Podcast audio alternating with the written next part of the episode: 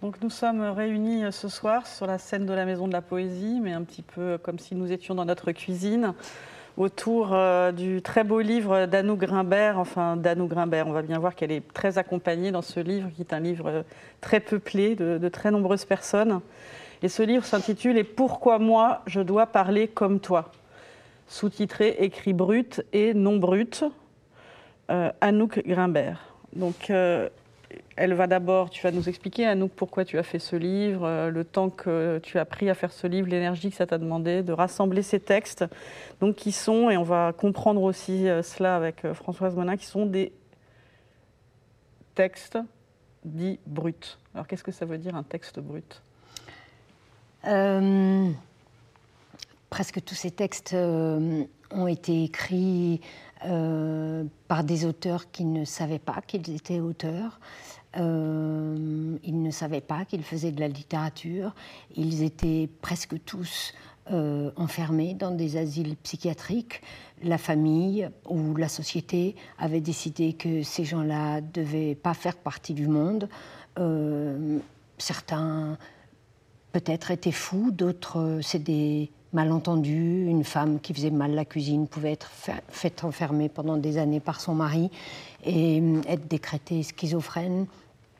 Euh, il y en a qui sont restés 40 ans enfermés sans comprendre pourquoi et ils n'ont pas cessé, enfin pour certains d'entre eux, en tout cas ceux qui sont là, ils n'ont pas cessé d'écrire ou aux institutions ou à leur famille ou à eux-mêmes euh, des textes euh, pour dire qu'ils étaient vivants, pour faire vivre leur esprit, pour qu'ils ne meurent pas. C'était des encagés qui ont fait péter la cage. Et une des choses qui est très étonnante, bouleversante et pour lequel j'ai tant d'admiration, c'est que ces gens n'étaient pas des sachants. Et d'ailleurs, ils étaient accusés de ne pas se dominer, de ne pas être sage avec la langue, et c'est aussi pour ça qu'on les a enfermés.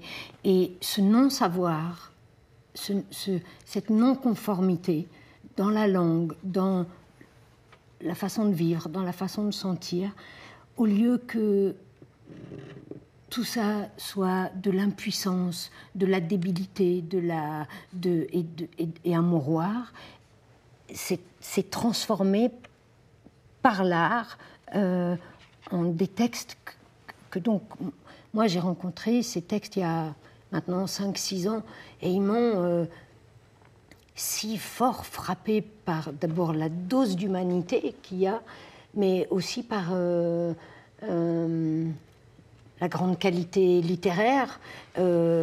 alors jusqu'à présent, ces textes en fait sont tout à fait pas connus ou de quelques rares personnes, psychiatres, euh, et quelques rares, rares personnes qui aiment l'art brut, l'art brut, peinture, sculpture, mais ces textes, ces mots sont tabous, euh, tabous quoi. Et, et je me suis dit, mais il faut que, il faut que le monde connaisse ces voix-là, euh, parce que le monde est amputé de ces hommes et de ces femmes qui à leur façon, portent quelque chose euh, qui est en nous, mais qui est empêché. Euh, euh, ça fait réfléchir sur la folie. Ça fait réfléchir sur la folie parce que hmm, c'est si facile de dire à quelqu'un qu'il est fou. Et c'est si facile ensuite de plus l'entendre et de et de le faire disparaître. Et je crois qu'avec ce livre, le, la, la, question de ce livre, c'est la question de l'art. Moi, je ne m'occupe pas de la folie, ni des pathologies de tous ces auteurs, mais ça fait quand même réfléchir sur la société. Je crois qu'on mesure aussi le, une société à sa capacité de, de tenir compte et grand compte euh, de, de ces explorateurs du dedans y compris quand ils se perdent. Est-ce que j'ai un peu répondu? Eh ben Absolument. non, parce qu'en fait, on connaît, euh, quand on entend art brut, on voit des représentations et souvent des tableaux extrêmement chargés. il y a une particularité de cet art brut, tel qu'on peut le voir par exemple au musée de l'art brut à Lausanne. il doit y avoir d'autres collections d'art brut. Il y en a en France. Je me demande s'il n'y a pas un musée. Au oui, oui, au À Villeneuve-d'Ascq. Mmh. À Villeneuve-d'Ascq. Mais il y en a d'autres, il y a quelques. Il y a beaucoup de collections privées Et euh, il y a eu, je crois, quelques expositions d'écrits bruts, mais finalement, on les voit, comme, comme tu le disais, on les, on les, on les connaît moins, aussi parce qu'ils ont quelque chose de plus dérangeant, parce qu'on n'arrive pas forcément à trouver la place pour son, pour son regard ou pour euh, l'écoute, euh, l'écoute de ces textes. Et la, la, force de les avoir mis comme ça, en dialogue aussi avec des poèmes ou des textes de Zara, de Beckett, de Michaud, c'est qu'on trouve la place euh, pour, les, pour les entendre et pour les lire. Alors, à, quelques réserves près, il y a quelques textes qui sont euh, presque illisibles. On essaiera de, de réfléchir à pourquoi. toi, toi, tu trouves que c'est illisible? Quelques textes. C'est vrai? Pas tous, quelques-uns. Euh, J'aimerais. Lesquels? eh bien, précisément ceux qui sont extrêmement touffus, qui, qui manquent d'air. Mais tu sais quoi? Euh, ces gens, quand ils étaient attrapés, ou par la police, ou par euh, les hôpitaux psychiatriques, ils avaient parfois un tout petit bout de papier grand comme ça, et un tout petit bout de crayon grand comme ça, et ils avaient beaucoup de choses à dire dans très très peu d'espace et très peu de temps, et parfois ils écrivent. Donc l'espace entre les mots, il n'y avait juste pas la place. Et parfois, il y a des, il y a des toi tu sais mieux ça que moi, Françoise, mais il y a, y, a, y a, des, il y a, des, il y a des, des, des, écritures où ils écrivent dans un sens, puis ensuite ils tournent la feuille dans l'autre, mais comme des cryptogrammes. Mais parfois, ça n'est pas pour des raisons euh, euh, que ma feuille est trop petite ou quoi, c'est que c'était des peintres. C'est que c'est que c'était des, des, ils, avaient ils s'exprimaient par toutes les pores de leur peau, que ce soit, il y avait les mots, mais il y avait aussi le, euh, la, composition de la feuille. Dieu sait qu'ils avaient du temps, quoi. Putain, ils savaient plus que ça.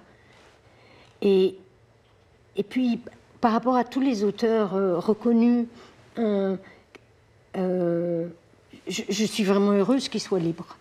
Tant mieux, vraiment. Mais ils passent beaucoup, beaucoup de temps à chercher à être fous pour aller chercher, trouver peut-être un peu de profondeur, un peu de liberté, tout ça.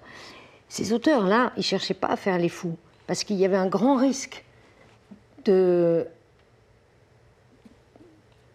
Je veux dire, pas une pause, quoi. La liberté... c'est jamais une pause. Moi, je ne dirais pas ça. De qui tu parles quand tu dis qu'ils cherchaient à faire les fous De Michaud? Non, jamais je dirais ça de Michaud. Non, non Michaud, il a, il a de façon euh, euh, à la fois, je ne sais pas comment on peut, s'il y avait un mot qui peut dire à la fois la liberté et l'exigence, ou l'exigence de liberté, enfin, il a été aussi loin qu'il a pu dans, le, dans la tête qui tourne, quoi. Pas non plus trop peut-être enjoliver le rapport à l'espace qui qui manque justement dans l'écriture comme dans les, comme dans les dessins ou les peintures d'art brut, euh, cette manière de saturer l'espace ou de, de, de, de, serrer le, de, serrer le texte, c'est quelque chose qui témoigne quand même d'une angoisse avant tout. Mm. C'est pas pas du tout un choix plastique, c'est la, la, conséquence d'une mm. asphyxie euh, mm. euh, mentale. Oui, mais dans la, la, la, masse de textes brut que j'ai pu lire, j'ai choisi là-dedans, et ça c'est mon fil rouge à moi, c'est personnel, j'ai choisi ceux qui, dans l'asphyxie, ont trouvé une respiration. Euh, parce que quand, quand, on prend connaissance de, des, centaines et centaines de textes bruts, il y en a qui sont, pour moi, irrespirables. Euh, euh, d'angoisse. Moi, je je, je, suis pas une fanatique de la folie du tout. Je, à vrai dire, je la fuis, je la déteste. Mais il y a quelque chose dans la folie, il faut bien le reconnaître, il y a quelque chose dans, dans cette... Euh, euh, euh, il y, a, y, a y a une connaissance de la vie qui vient de la privation de la vie. Tu es d'accord avec moi? Il y a un instinct de survie qui fait que qu'il y a une, une, traduction plastique ou graphique de, de, de, la preuve d'une existence. Mais cette, cette, densité dont on parlait tout à l'heure, je pense que c'est quand même euh, la conséquence d'un d'un profond malaise. Ah, mais bien sûr, euh, il y, a, y, a un niveau de désespoir. Il se trouve qu'on la, on la trouve plastique parce que euh, la reconnaissance de ce type de production est intervenue dans un moment où l'art moderne euh, enfin, courait après un maximum de minimalisme. Et donc d'un seul coup, ont surgi des, des œuvres qui étaient tout le contraire et qui étaient absolument saturées plastiquement, graphiquement. Et, d'un seul coup, ça a explosé à la tête de tous les, tous les esthètes qui se sont dit ah, mais voilà, voilà une richesse euh, visible euh, qui n'existe pas dans le panorama de l'art euh, dit moderne. Et ça a donné d'un seul coup un relief qu'on a, qu'on a, qu'on a voulu pictural, plastique, poétique. Mm. Mais j'ai toujours peur qu'on enjolive un petit peu trop la, chose, quoi, et, qu'on oublie qu'on a affaire à des êtres euh, souffrants et qui ne maîtrisent pas leur souffrance. Non, crois-moi, j'oublie pas. Non, pas toi. j'oublie pas, par contre, mais, mais ce que j'oublie pas, et je crois pas que j'enjolive en disant que, au fond des gouffres, certains ont jailli. Mmh. Et ces jaillissements euh, par l'écriture, mais ça peut être aussi par le dessin. Euh, ces jaillissements parlent de nous. Mhm. Euh, c'est du, concentré d'instinct de survie, ça c'est sûr. Oui, et, aussi, il y a l'instinct de survie, mais il y a quelque chose qui, qui, pour moi, est la, qui est la source de l'art. Je sais, je sais pas comment, je sais pas quand, quand tu penses au, au premier. Les, écrivains, les poètes, les, les, les, euh, les peintres, euh, euh, à, l'origine, s'ils si, se sont mis à, à, pondre des choses, c'est depuis un endroit de très grande solitude. Et il se trouve bizarrement que cet endroit de très grande solitude, qui est son petit asile intérieur, mais pas un asile au sens de fou, un asile euh, trouvé asile, quoi. Euh, cet, endroit-là, si on le fait vivre, bizarrement, il permet aux gens de vivre leur, de respirer. Oui, mais il me semble qu'il y a deux choses différentes. Ce qu'on appelle écrit brut ou art brut ce sont précisément peut-être ces, textes ou ces œuvres saturées euh, d'angoisse et, exprimant une, forme d'asphyxie. Il y en a certains dans le, dans le livre, je trouve, et en particulier ceux qui activent quelque chose qui est euh, assez, euh, assez euh, répertoriés ou, caractéristiques des écrits bruts qui euh, sont des délires de persécution. Et dans les textes que tu as rassemblés, il y a au contraire, et c'est presque la majorité des textes, des textes qui précisément font de l'écriture le lieu d'une libération de cette asphyxie et le lieu d'un rapprochement ou d'une forme de, de, réconciliation du corps et du langage qui produit une, un émerveillement absolu euh, et, la rencontre d'une de quelque chose qui sort totalement de la brutalité, euh, précisément de l'expérience. De l'expérience de la folie. Voilà, absolument. De, l'expérience qu'ils sont en train de faire. Et donc, y a, on, on, est, on est promené dans le livre, on est emporté dans quelque chose qui est à la frontière entre euh, cette, cette, écriture. en quelque sorte miraculeuse qui fait sortir non seulement un instant sans doute euh, son... Excusez-moi, je suis, atteinte de bronchite saisonnière.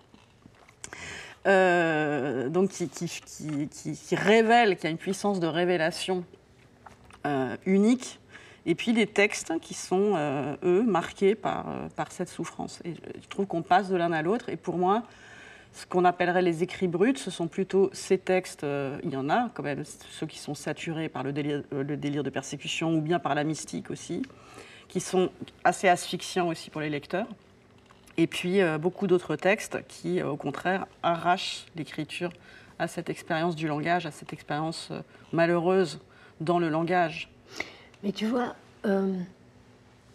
ça m'a beaucoup étonné, mais depuis que le livre commence à circuler, depuis qu'il est sorti, quoi, je reçois mon très très grand étonnement, mais vraiment grand étonnement, un nombre incalculable de messages de gens qui disent Je me reconnais.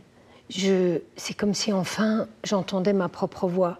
Et c'est pas seulement quand ils parlent de ça, c'est pas seulement quand euh, euh, dans les moments les plus miraculeux où l'amour peut se dire, où, le, bateau penche vraiment vers la vie.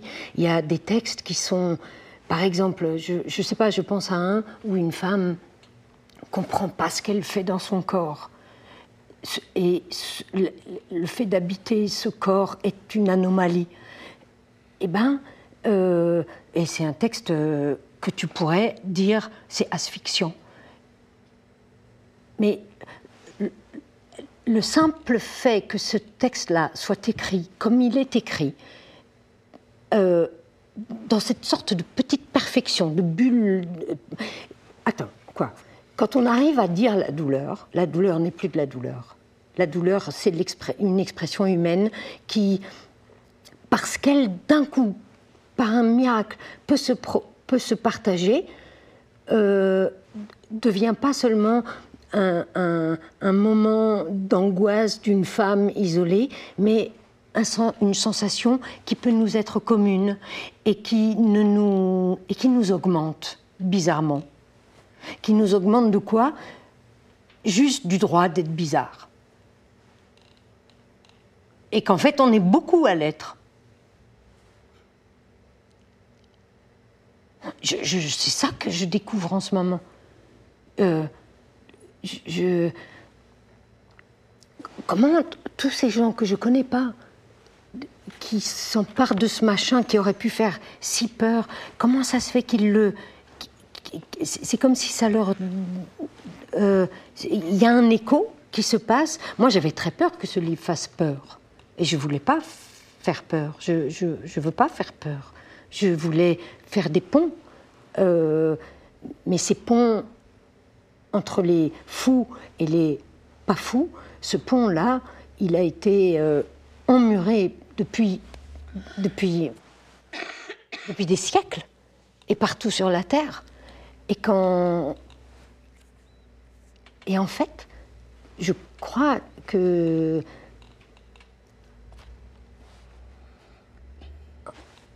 En fait, je crois que le, pont, euh, les gens veulent passer ce pont. On le passe tout le temps quand on lit de la littérature, parce que la littérature euh, inscrit euh, cette, souvent cette douleur, cette folie, ces excès. on, voilà, Ok, mais ces gens-là, ces gens-là, euh, non seulement ils n'ont pas eu le droit de vie, mais ils n'ont jamais été considérés comme des auteurs. C'est une, double. Mais ils ne le sont peut-être pas. Moi, je crois que si. Et qu'est-ce que c'est un ce qui, ce, qui, ce qui, est leur grande force, c'est qu'ils puisent à un fond commun universel. Ils, ils, évoquent des archétypes et ils le font d'une manière populaire. Donc d'un seul coup, ils sont. Euh, ce qu'il y a de, magnifique dans, ce recueil, c'est qu'il est accessible absolument. Et c'est exactement comme un musée d'art brut.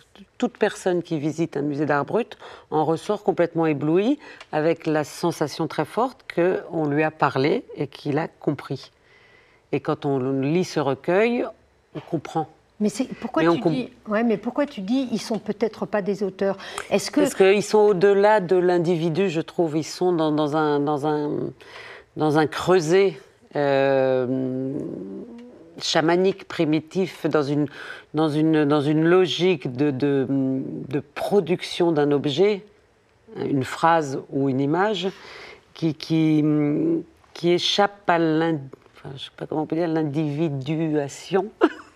Je tu vois, euh, oui, je, je, m'exprime mal.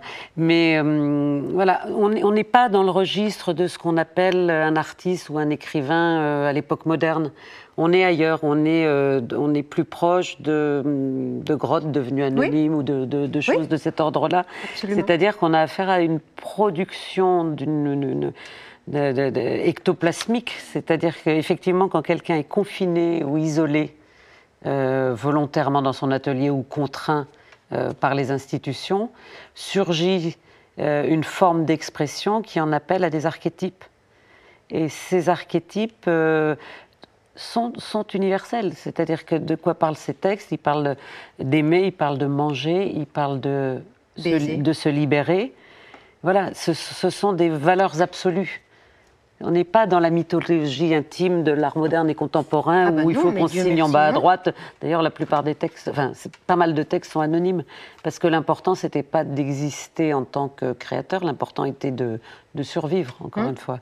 Et ça, ça j'allais dire, ça échappe, c'est beaucoup, plus, beaucoup plus fort que, que, que, d'avoir affaire à des auteurs. On a affaire à de l'humain. Mais tu vois, euh, par exemple, toi, tu connais bien ça, euh, Joyce. Joyce, quand il s'est mis à écrire, à écrire euh, comme, il, pouvait écrire, ça veut dire depuis un endroit où on ne sait plus écrire, où, disons que on va le, ce savoir-là, il est, il est, euh, euh, ce, que, je voulais dire, c'est c'est pas, pas un sachant. C'est pas un. la route, il est allé par les sentiers tout seul, vraiment tout seul il n'a pas pris la route, quoi. Quelle différence entre un Joyce euh, qui était dans sa grotte et un de ses, un de ses auteurs? Qu'est-ce que c'est qui fait Qu'est-ce que c'est la définition qui fait qu'on est auteur? Mais moi, je vais te dire qu'il y a quand même une différence gigantesque entre un Joyce et puis un, de, ses auteurs. Cette différence gigantesque, elle tient à peut-être deux choses.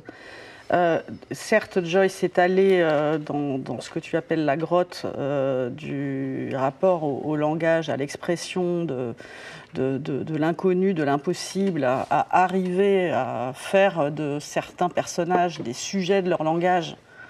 Mais il l'a fait de manière extrêmement concertée. Il n'était peut-être pas un sachant, mais il avait une ambition absolue qui était d'arriver à cela. Et chaque jour de sa vie, à à, alimenter, y compris euh, la recherche, le savoir, l'écoute, euh, la relation. Euh, il faut lire sa correspondance aussi. Et là, on se rend compte qu'il sortait de sa grotte. Et cette espèce de conscience de faire œuvre définit d'une certaine manière aussi l'auteur. Une hmm. des forces de ces textes, c'est qu'ils n'ont pas conscience de faire œuvre. Mais ce n'est pas le cas de tous.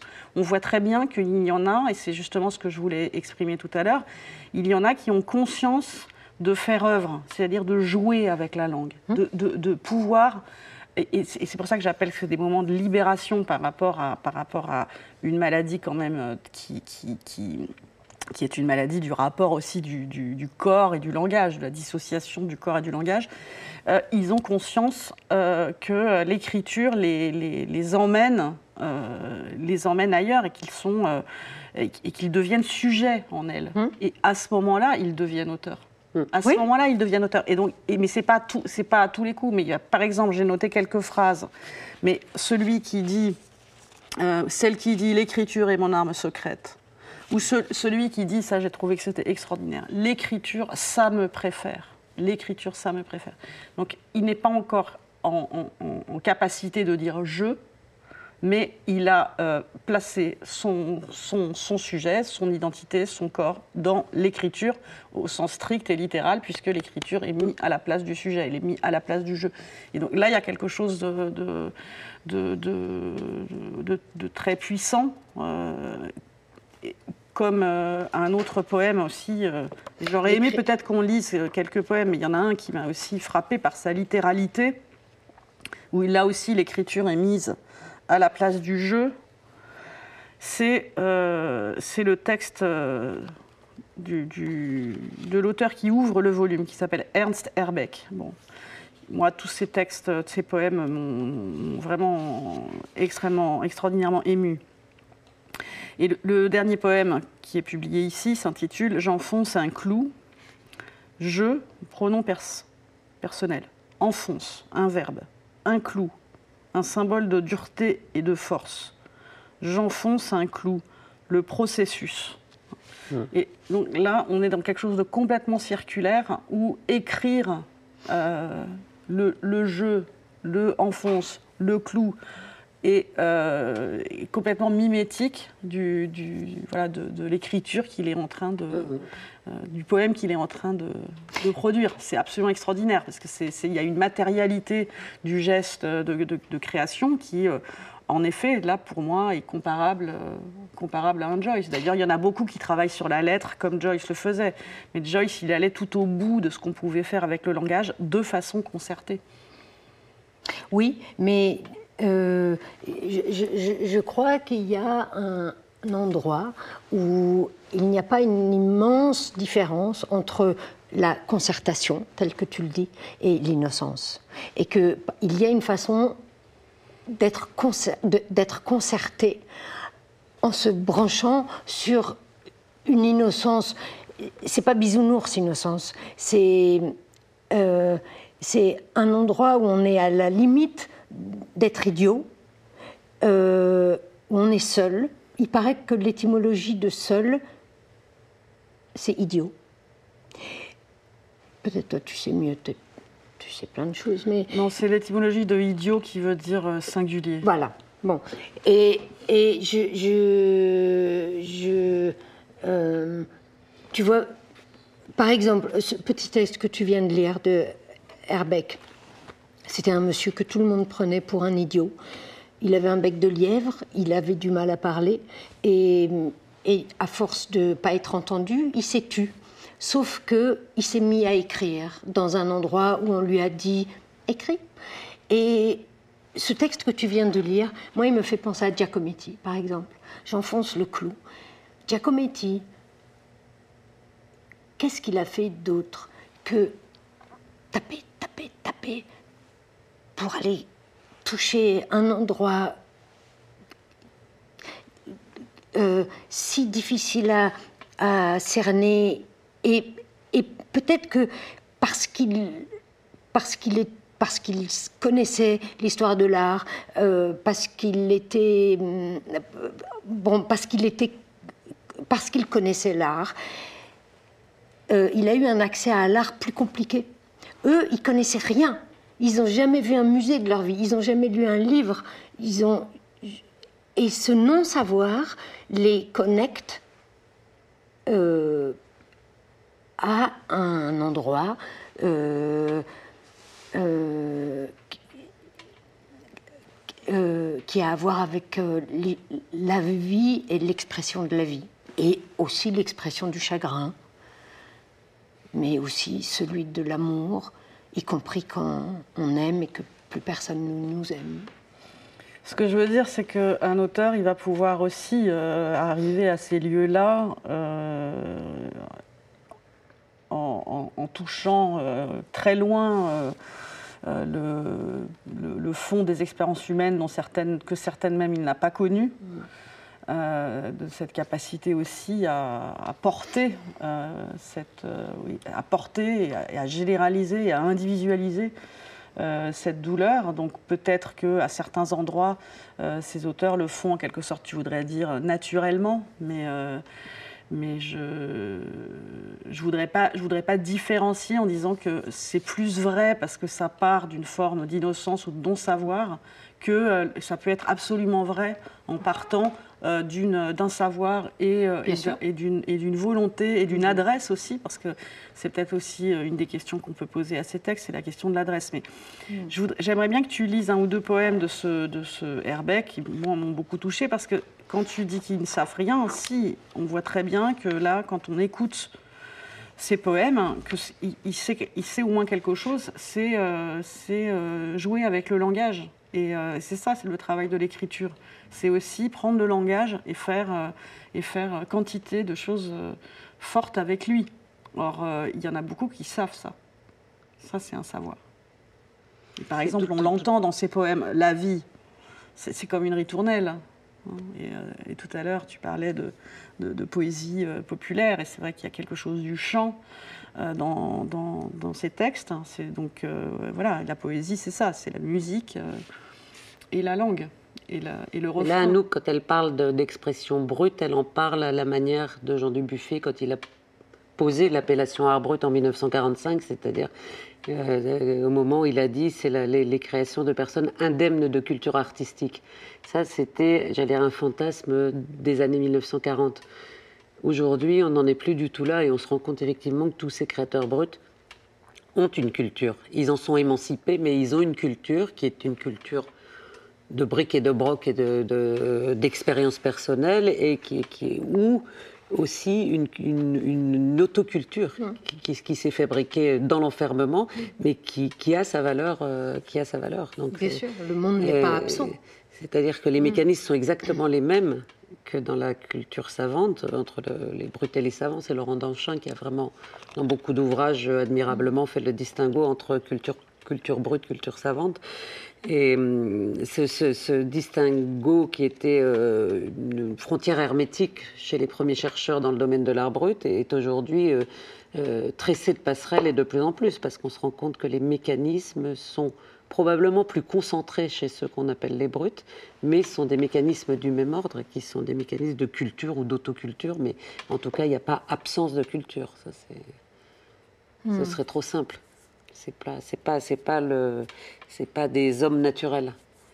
C'est des, c'est des hommes qui, sur lesquels la culture classique n'a pas prise comme elle l'a sur le commun des mortels. Mais c'est-à-dire le commun des mortels qui a reçu de la culture, euh, ça peut être très bien la culture, ça peut aussi être très inhibant pour trouver sa propre voie. Et euh, même s'il n'était pas indemne de toute culture, parce qu'il n'y a que les brebis et les moutons qui sont indemnes de toute culture, et les lapins, mais euh, ils, étaient ils étaient moins cultivés que toi, toi, moi, juste parce qu'ils n'avaient pas de livres, juste parce qu'ils n'allaient pas au musée, juste parce que parce que parce que c'était ça la réalité de leur vie. Mmh. Mais c'est pas ils se fabriquent une culture. Absolument, absolument. Y compris euh, un vocabulaire, une manière d'écrire la musique, une manière de dessiner. Voilà, il y a c'est ce qui, je vais te laisser lire, mais c'est ce qui est éblouissant. C'est le surgissement d'une culture euh, issue du plus profond de l'être et qui, est probablement, qui a probablement des racines euh, d'ordre beaucoup plus biologique et anthropologique que, encore une fois, culturellement individuel. Mmh. Mais je te laisse lire. Mais euh, c'est curieux que ce bouquin euh, sorte à un moment où tout le monde est un peu euh, empêché. bizarrement, cet empêchement, et avec tout ce que ça peut générer comme angoisse ou curiosité ou liberté ou je sais pas quoi. C'est, il y a beaucoup de gens qui parlent d'être dans des camisoles de force en ce moment. Euh, ça fait deux mois, quoi. Les gars, calmez-vous, quoi. Calmez-vous. Il y en a, ça fait 40 ans. Je vais vous lire juste un petit texte d'un mec. D'où il savait ça, quoi? Ça s'appelle La vie. La vie est belle, déjà aussi belle que la vie. La vie est très belle. Nous la prenons, la vie. La vie est très belle, comme la vie est belle. Elle commence belle, la vie. Si belle. Dure, salée aussi. Et ça me fait penser, euh, par exemple, dans les poèmes, poètes euh, reconnus, euh, à Emily Dickinson qui euh, est restée enfermée de son propre gré euh, chez elle, n'allant pas plus loin que son jardin. Euh, et depuis ce jardin et depuis sa chambre, elle a connu le spectre total de la vie. Et elle a pris toutes les libertés avec la langue pour exprimer par exemple, l'amour de la vie, alors qu'elle en était apparemment coupée. Et je crois, moi, c'est c'est ça aussi qui, qui, me touche. C'est enfin,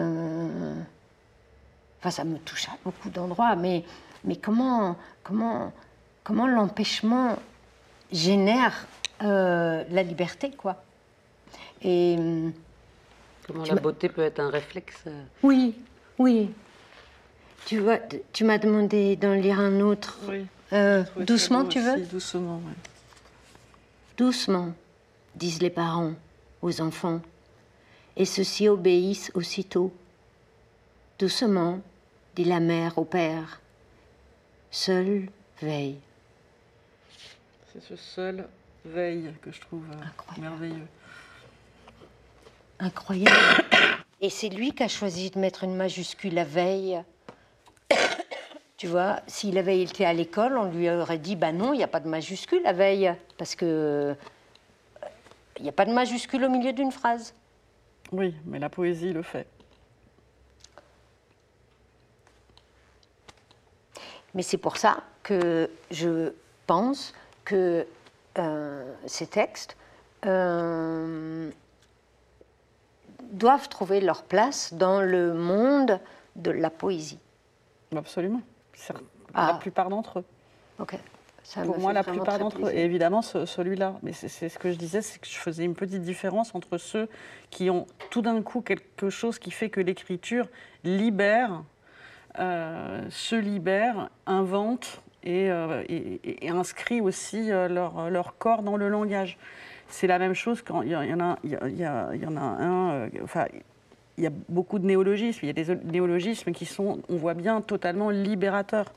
Et puis, et puis d'autres qui sont emprisonnants et, ou emprisonnés. J'en ai relevé un que j'ai trouvé absolument merveilleux.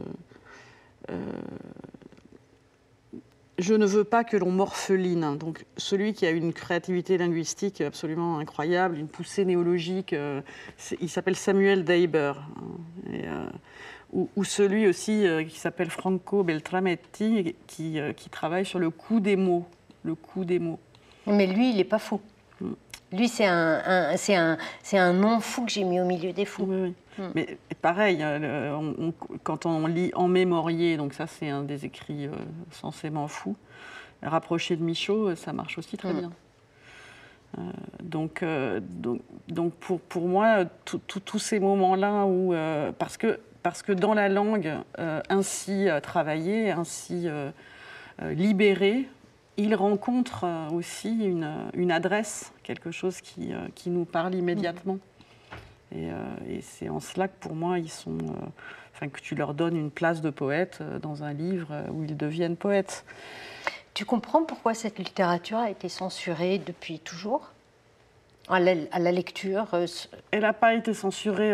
alors déjà, bon, je voudrais quand même dire que ce que révèle aussi le livre, c'est en effet la très grande violence de l'exclusion dont ont été victimes une grande partie euh, de ces personnes, il faut distinguer parce que euh, tu publies des textes qui ont été produits pour certains à la fin du 19e siècle, pour beaucoup dans la première moitié du 20e siècle, et puis pour certains dans une période plus récente. Et on voit quand même une différence euh, de, traitement de la folie, de l'enfermement entre ces trois périodes. Hein. C'est-à-dire que les, textes les plus récents sont des textes qui sont produits dans des contextes de beaucoup plus grande bienveillance à l'égard des différences, euh, des différences mmh. euh, psychiques, euh, mentales, etc. par rapport à des textes qui sont produits dans des conditions de coercition absolument terribles.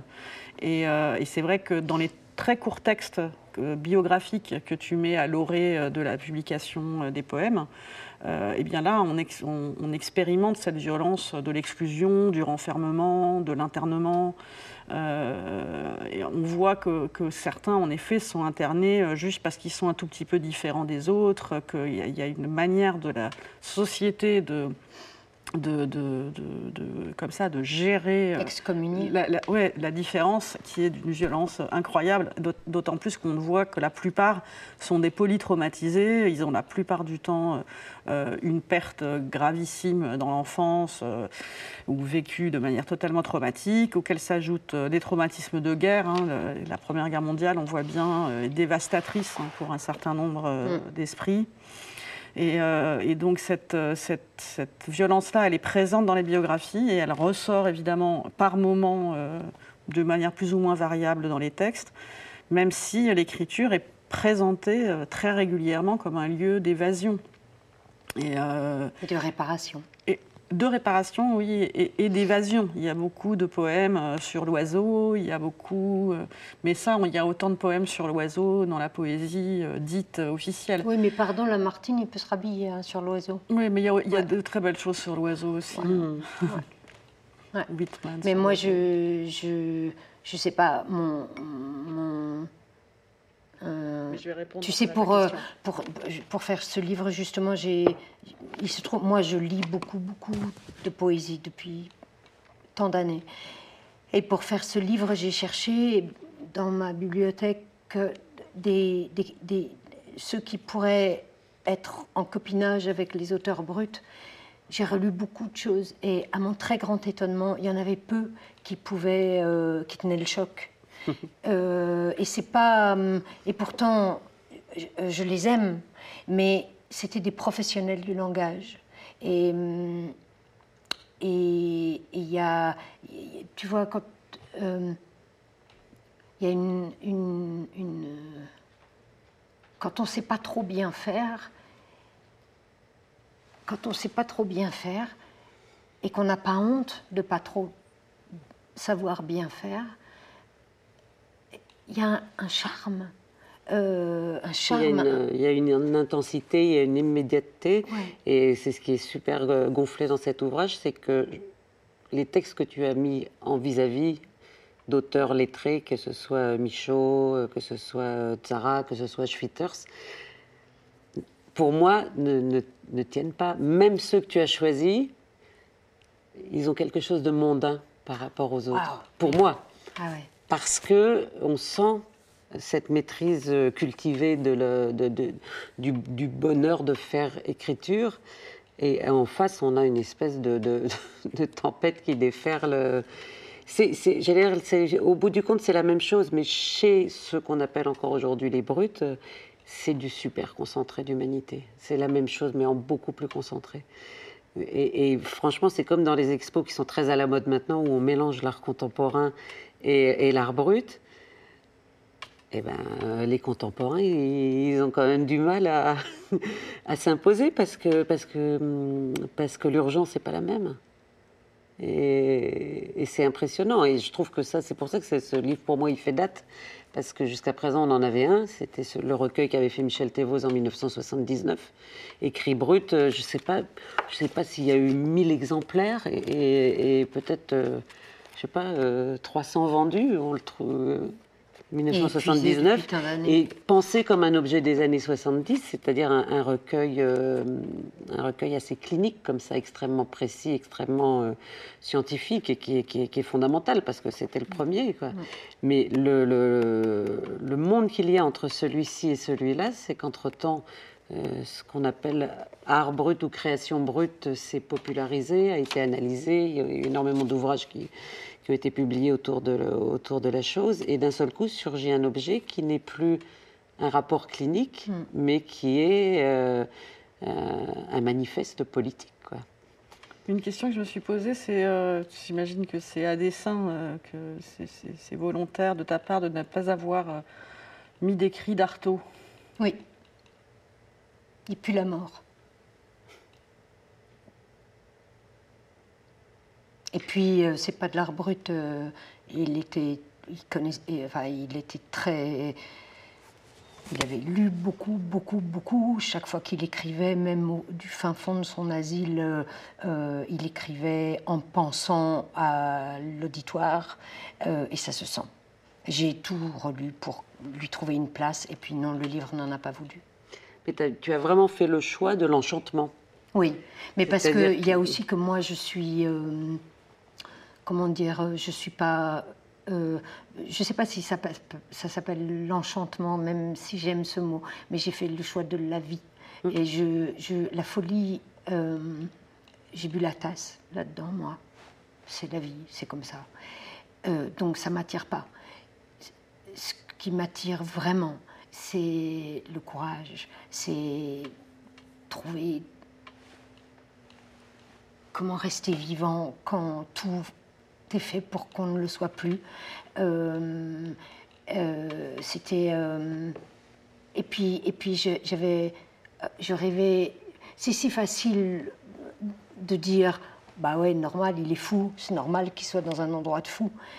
Donc dans, dans les centaines et centaines de textes que j'ai lus pour finalement arriver à ce choix-là, vraiment le fil rouge, toujours pour moi, c'était par où passe la vie. Mhm. Euh, et ça ne veut pas dire fermer les yeux sur les forces oppressives, mais c'est faire constamment vibrer le, le, mouvement qui oppresse et la vie qui jaillit. Et quand la vie jaillissait pas, ben non, mon gars, je te prends pas. Oui, ça, rend très clair. Euh, ça rend très clair euh, le projet.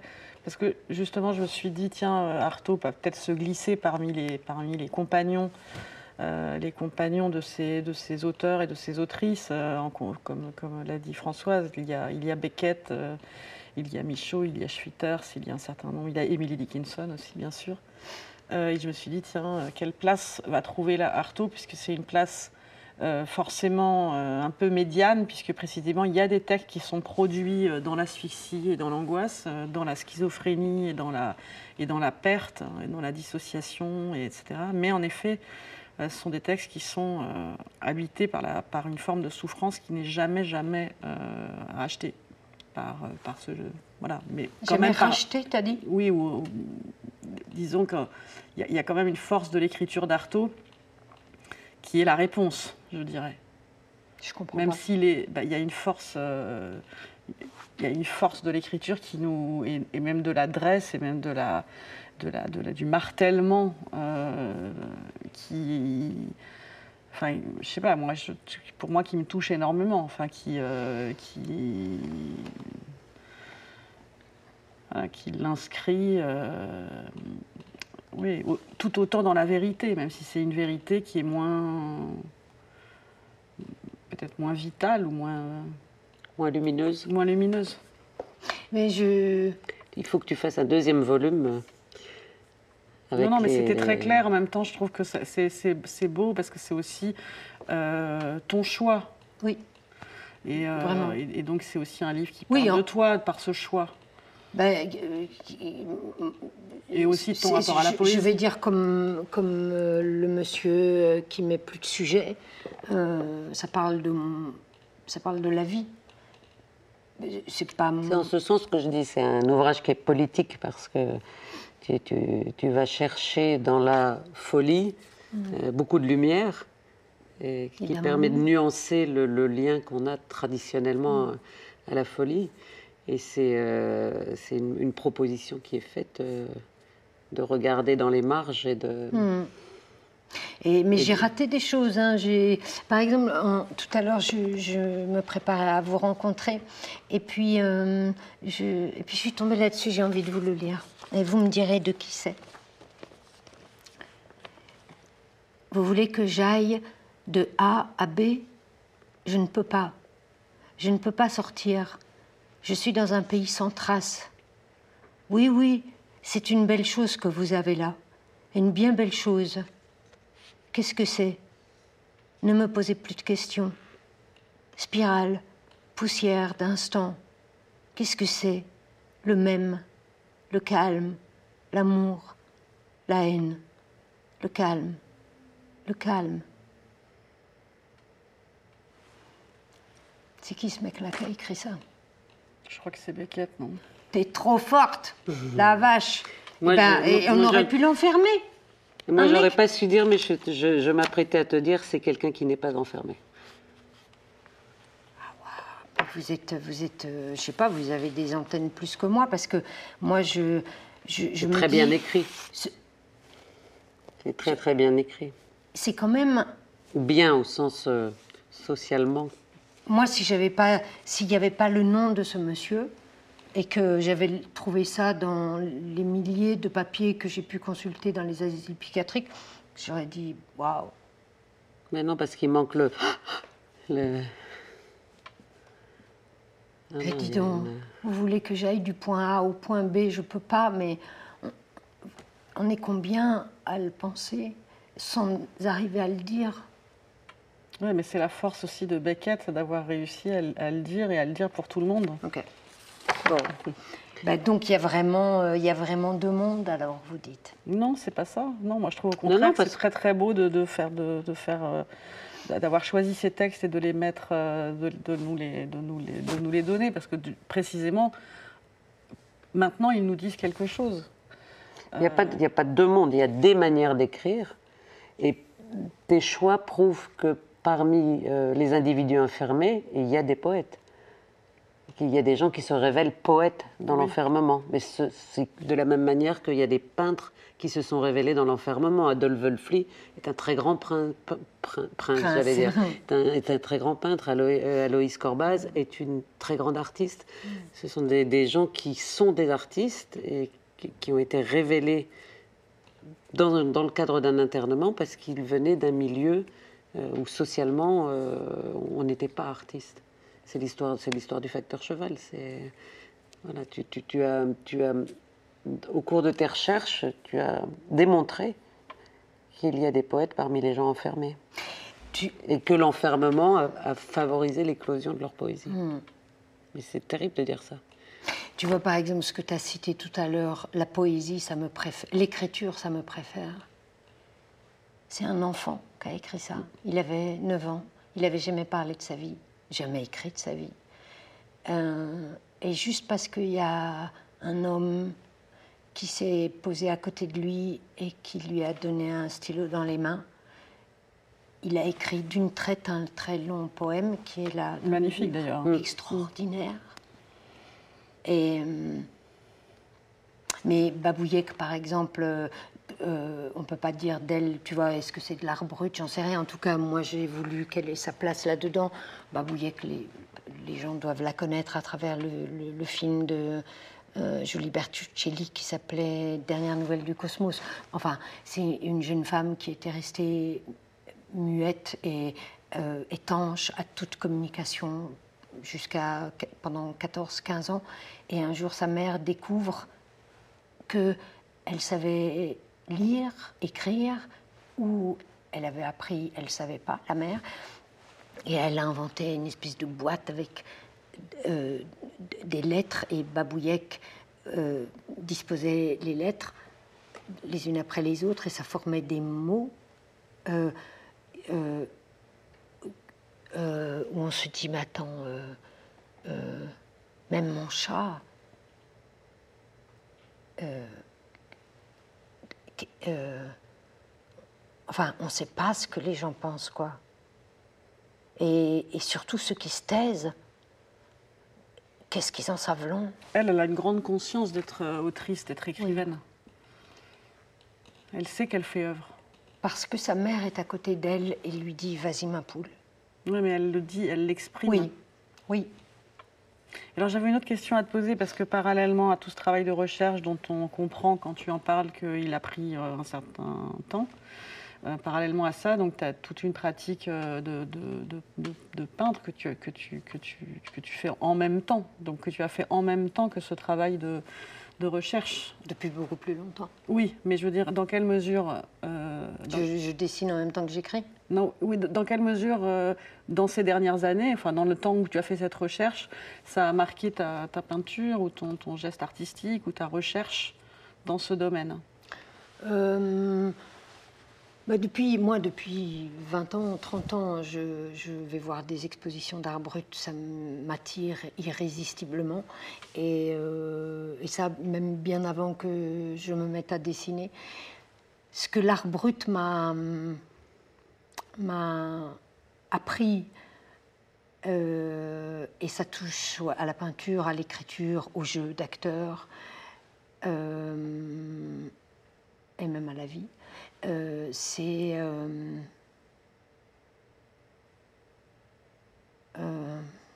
ne pense jamais à ce qu'on pensera de toi. Ne, ne, ne c'est pas grave si tu sais pas faire un nez, faire un œil. Fais ton nez, fais ton œil. Euh, euh, ne, te prends pas pour Anouk Grimbert, jamais. Quand tu joues, ne joue pas comme une actrice. Quand tu peins, ne pense pas que tu es une peintre.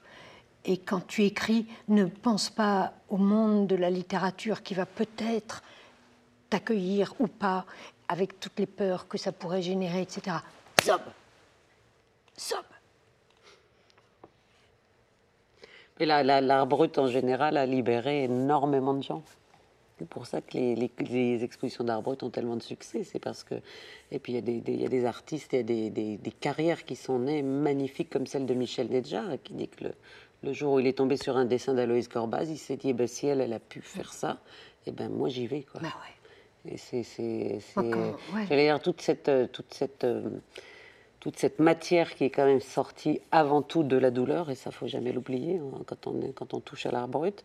Euh, en revanche, elle a eu en conséquence qu'elle a libéré un nombre d'artistes euh, incroyables et qu'on est en ce moment dans une espèce de, torrent magique de, de, gens qui ont été euh, pulsés par, par une visite au musée de Lausanne ou maintenant à celui de Villeneuve d'Ascq et qui se disent allez, on y va. Mm. Moi aussi, je peux le faire. Exactement, exactement. Et il n'y a pas besoin de savoir pour faire. Et je crois, dans, dans quand on voyage euh, dans ces textes, avec certains qu'on rejette, d'autres qu'on prend comme ça, on se dit, mais moi aussi, je peux, je peux écrire et, je, et je, peux écrire. Euh, euh, on a le droit, quoi. En fait. on a le droit. Passer outre le jugement. Passer outre le jugement, passer outre l'éducation, passer outre la, peur de mal faire. Souvent, la peur de bien faire fait qu'on rate. Euh, et leur chance à eux, c'est que, euh, n'ayant plus personne pour leur dire euh, fais comme ci, fais comme ça, puisque plus personne ne leur parlait, bah, ils ont fait comme ils, sentaient. Et les gens qui sont en ce moment, qui vivent euh, chez eux, enfermés comme ça, euh, tu as envie de leur dire, mais dessinez, brodez, écrivez, prenez un bout de bois, clouez-le avec un autre, ça fait des petites merveilles. Euh, euh, des fois, ça fait des petites merveilles. Et si c'est pas une merveille, c'est pas grave. On recommence le lendemain. Mais euh, la, pulsion de vie est souvent conductrice de, vers des petits objets singuliers qui parlent aux autres. Tu nous lis un petit poème pour finir, le poème de l'oiseau Ouais. C'est page 111. Alors, c'est une... femme qui l'a écrit. Ouais, c'est une femme qui s'appelle Lotte. Lotte, Charlotte Morin Gégo Est, euh, qui, qui euh, euh, est restée plusieurs années à l'hôpital, mais à un moment, le médecin a considéré qu'elle pouvait sortir, et elle est sortie, puis elle a dit oh non, je veux revenir.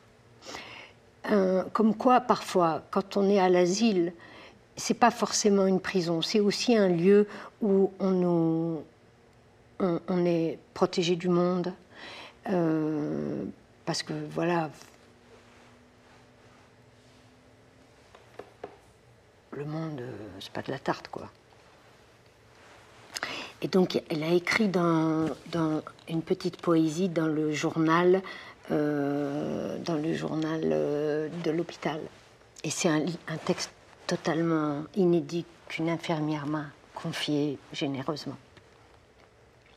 Donc c'est Lot qui parle. Enfin nous te tenons, petit, petit oiseau. Enfin nous te tenons, et bien nous t'aimerons. Oh, ce n'est pas m'aimer, petits, petits enfants. Oh, ce n'est pas m'aimer qu'en cage m'enfermer. Tu dis la vérité, petit, petit oiseau. Tu dis la vérité. Reprends la liberté. La liberté à Lolotte, Gégo, cégétiste.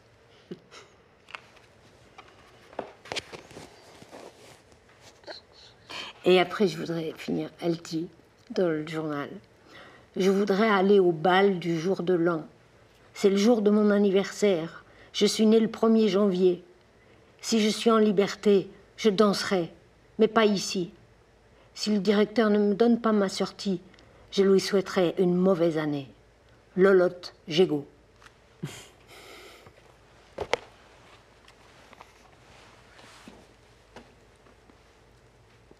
Merci à vous deux.